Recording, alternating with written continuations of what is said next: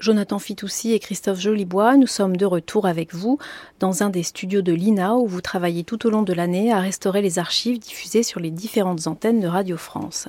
C'est avec vous que nous terminons cette nuit consacrée au patrimoine radiophonique. Vous nous avez fait découvrir dans la première partie de cette nuit en quoi consistait votre travail, un travail de l'ombre, un travail patient, un véritable travail de bénédictin. Est-il envisageable qu'un jour, quand tout déjà aura été euh, numérisé, les machines seules prennent en charge le travail que vous faites aujourd'hui? Christophe Jolibois. Très difficile pour moi de, faire une quelconque prévision dans ce domaine, puisque effectivement, quand on travaille sur les archives, euh, moi, mon sentiment, en tout cas, c'est que euh, ça incite à beaucoup d'humilité puisque nous sommes que de passage. C'est pour ça que on travaille déjà sur un traitement d'une sauvegarde avant même de parler de la restauration, puisqu'on est là pour être des passeurs de son quelque part. Et ensuite pour la valorisation du document via la restauration. Euh, là, euh, l'intervention humaine me semble quand même avoir de beaux jours devant elle parce que c'est quelque chose d'extrêmement sensible, d'extrêmement subjectif. Et chaque euh, cas est tellement différent, il y a tellement de cas déjà différents à l'intérieur d'un même document, de problématiques différentes, que ça me paraît extrêmement complexe pour l'instant, mais peut-être que les choses changeront. Ça me paraît extrêmement complexe d'envisager ça sous forme d'un traitement via une machine ou une intelligence artificielle. Mais ça n'est que mon avis. Jonathan Fitoussi. Ouais, je rejoins tout à fait euh, Christophe euh, là-dessus. Je pense qu'on en est loin, très loin. Voilà, on peut pas vraiment dire jamais, mais en tout cas, c'est c'est pas pour les dix prochaines années, ça c'est sûr. Redonner vie, remettre en, circulation des, des, enregistrements anciens, c'est ce que vous faites avec le label transversal Jonathan Fitoussi. De quoi s'agit-il? Alors, euh, puisque dans le privé aussi, les archives vous habitent. Oui, oui, bah c'est pour moi une une belle continuité euh, par rapport au travail que je fais ici depuis de nombreuses années, d'avoir euh, avec un ami qui s'appelle Sébastien Rosa monté un, un, petit label, un jeune label. qui est plutôt orienté autour des, des archives archives inédites ou bien de rares des rééditions qui sont devenues très rares aujourd'hui et très coûteuses. Euh, voilà, on fonctionne vraiment au coup de cœur et euh, euh, l'idée étant essentiellement de faire de petites éditions physiques et essentiellement en vinyle accompagnées parfois de CD ou de sorties digitales. Mais voilà, notre, grand plaisir, c'est vraiment de sortir des objets physiques de qualité avec du contenu, des photos, des textes. voilà, donc c'est pour moi une belle passerelle avec le, le, travail que je fais ici.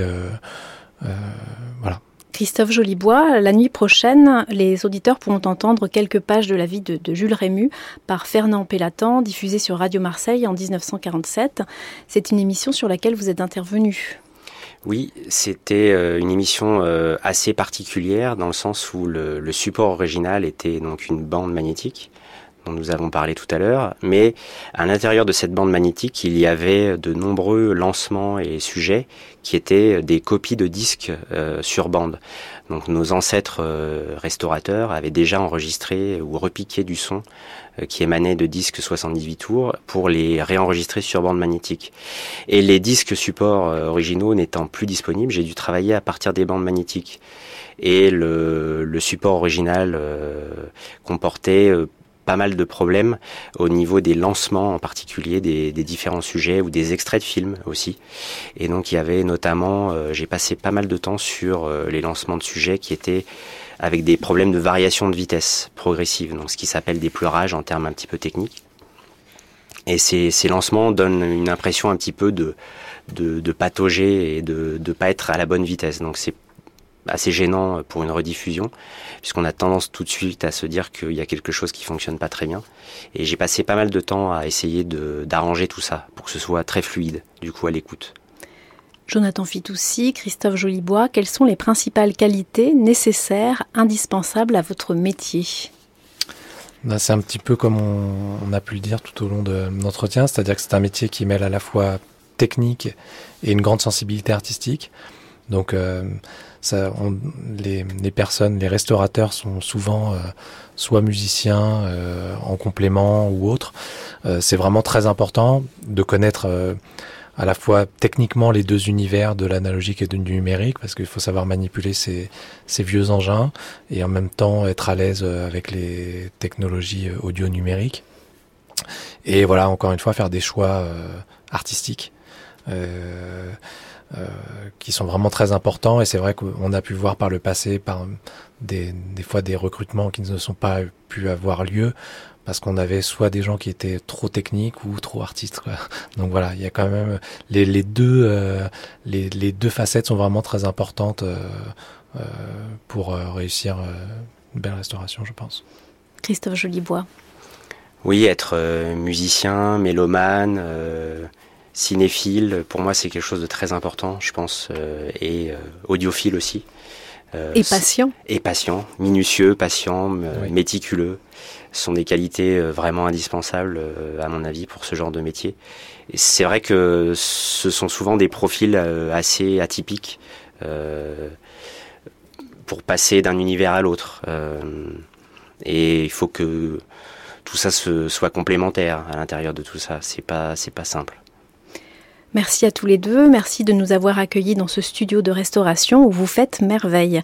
Merci à Marine Beccarelli et Christelle Rousseau qui nous ont accompagnés dans la deuxième partie de cette nuit. Et merci également à l'équipe de documentalistes de l'antenne INA Mangin. Je rappelle donc que la nuit prochaine, vous pourrez entendre quelques pages de la vie de Jules Rému, diffusée sur Radio Marseille en 1947 et la nuit suivante et celle d'après seront diffusés les deux derniers temps de la série de Un homme, une ville que Thierry Garcin consacrait à Guglielmo Marconi en 1980. Et dans les nuits des mois à venir, vous pourrez découvrir la série de 12 émissions de 1964, Magie et vérité des sons, proposée par Guy Erisman sur l'art et l'usage de l'enregistrement sonore.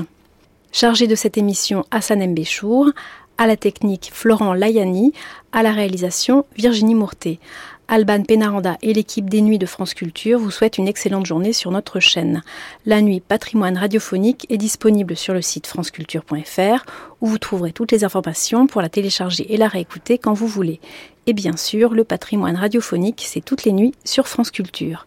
Nous nous quittons avec un extrait, un titre extrait de Toupie dans le ciel, une œuvre de François Bayle que vous avez restauré, je crois, Jonathan Fitoussi. Très bonne journée à vous, Jonathan Fitoussi et Christophe Jolibois. Merci. Merci beaucoup. Merci beaucoup. Très bonne journée à toutes et à tous.